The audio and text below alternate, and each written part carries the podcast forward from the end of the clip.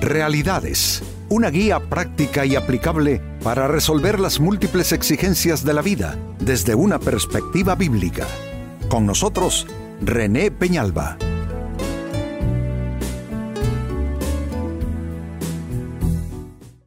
Amigos de Realidades, sean todos bienvenidos. Para esta ocasión nuestro tema, perdonar, salud para quien perdona.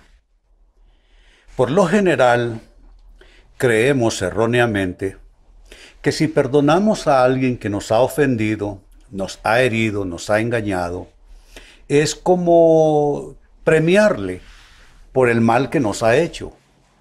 Sin embargo, cuando abrimos la Biblia encontramos en sus páginas que la persona que resulta más eh, beneficiada, digámoslo así, no es la persona que es perdonada, cuyo beneficio es obviamente recibir el perdón.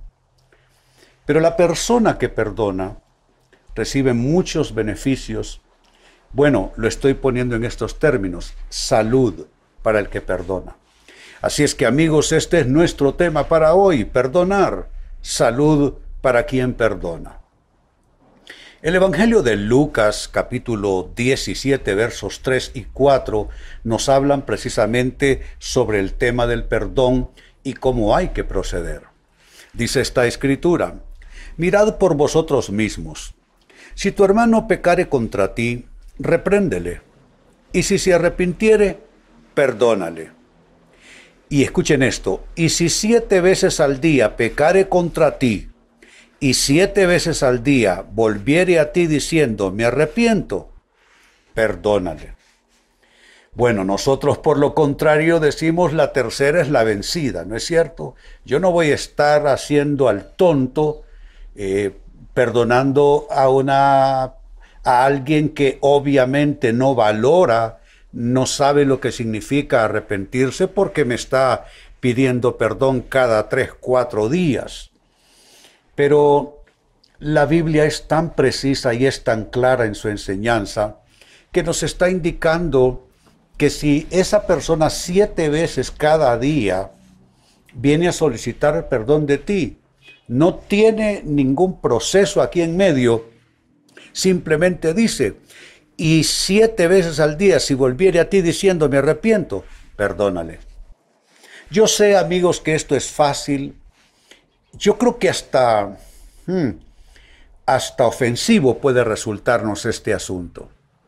Pero la verdad es que si queremos gozar de y disfrutar de suficiente salud interior, paz en nuestras almas y también vivir bajo el conocimiento de que estamos haciendo lo que Dios dice en su palabra, eh, lo que tenemos que hacer aquí no tiene ninguna discusión. Habrá que perdonar. Pues habiendo observado este texto tan imponente, ¿no? que no, no admite reproche, eh, quisiera entonces a partir de este minuto presentarles lo que llamaré para ustedes algunos efectos saludables para quien perdona. Son buenos resultados, son efectos enteramente positivos eh, para aquella persona que logrando doblegar su ego, logrando doblegar su orgullo, eh, por fin decide perdonar. ¿Cuáles son los efectos entonces saludables para quien perdona? Primero de ellos, libera a esta persona su alma de las cargas pesadas del enojo, el rencor y la amargura. No hay nadie que se haya resistido a perdonar que esté libre de amargura, de rencor, de esa pesadez y ese malestar interior eh, alrededor de ese suceso y de esa relación. Entonces, la, la, fórmula más segura o el camino más seguro para nosotros ser sanados de toda amargura, rencor, falta de perdón, enojos, eh, básicamente es perdonar, pero yo creo que hay, que hay que pensar en estos términos. No le estoy regalando nada a esta persona. No la estoy premiando por el mal que me hizo, sino que me estoy premiando a mí mismo, a mí misma. Soy yo el que va a resultar beneficiado, soy yo quien va a resultar bendecido. Si esa persona está jugando con tu perdón y te pide perdón cada tres, cuatro días, esa persona, ¿qué es lo que sucede? Está enferma emocionalmente, espiritualmente, y así va a seguir hasta que se arrepienta de todo corazón. Pero en tu caso, serás sanado de la amargura, serás sanado del rencor y serás sanado de todo eh, enojo reprimido o guardado o ira no resuelta. Eso, amigos, como primer efecto saludable para quien perdona. Sigo sumando. Número dos, que otro efecto saludable para la persona que perdona. Esta persona se libera de personas y eventos, óiganlo bien porque es importante, se libera de personas, eventos y situaciones a los que ha estado atado. Lo que implica esto, amigo, amiga, es que cuando tú te niegas a perdonar, quedas amarrado a esa persona. Eso es algo así espiritualmente. No admite discusión, no admite argumento ni otra posibilidad. Simplemente quedas atado a esa persona. Pero eh, eh, figurémonos un poco esto. Suponte que han pasado 10 años, 15 años y todavía tú atado a una persona que ya no es parte de tu vida, que ya no es parte de tu historia, que ya no es parte de tus relaciones ni de tu escenario de vida. Eso es absurdo es verdaderamente ignominioso estar atado a alguien que ya no está en la vida de uno. Pero no solamente uno puede atarse a personas, también a eventos. He visto personas que no lograron superar ciertos eventos difíciles, eventos traumáticos, pérdidas, dolores, fracasos, etc. Y entonces al no lograr perdonar o al no poder hacerlo, y no sé si deba decir al no querer hacerlo, estas personas quedaron atadas a esos eventos y a esas situaciones. Entonces, ¿quieres hacerte un favor? Libérate. ¿Y cómo liberarte? ¿Cómo olvido yo? Perdona. Se perdona no porque uno se sienta bien. Yo creo que todos los que perdonamos lo hemos hecho llorando.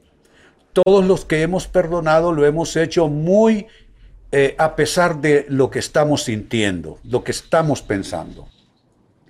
Pero cuando tú logras vencer tu estado emocional, logras superar esa falta de deseo en tu voluntad y logras perdonar, hay una cadena que se rompe. Hay una cuerda que se rompe y es la que te ha mantenido atado a personas, a eventos y a circunstancias. Y eso no puede ser así por tu salud mental y, espiritual. Tercer efecto saludable de la persona o para la persona que perdona. Esta persona, al hacerlo, al perdonar, está resistiendo y cerrando puertas al maligno. Eh, San Pablo en una de sus cartas dijo que eh, no debemos permitir que el sol se, se, ponga, que, que el sol se vaya, es decir, que el día acabe sin arreglar problemas de relaciones.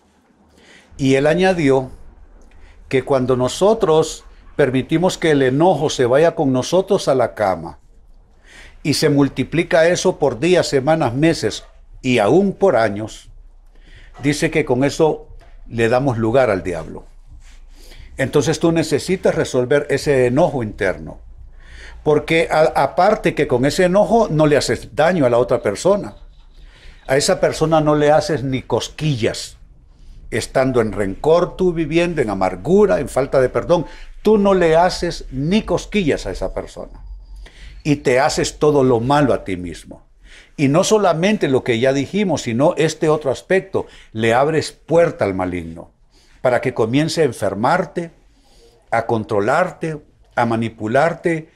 Y en nombre de ese asunto no resuelto, vas a ir complicando tus otras relaciones, porque esto es algo que también vale la pena destacar, que la persona que no logra perdonar y no logra sanarse de esos episodios, va llevando esa situación de enfermedad a sus otros círculos de relación, al final todo termina en una eh, podredumbre, todo termina en un eh, campo de relaciones absolutamente enfermizo y contaminado. Entonces, por eso el consejo, la persona que al fin decide perdonar, resiste con eso al enemigo y le cierra puertas.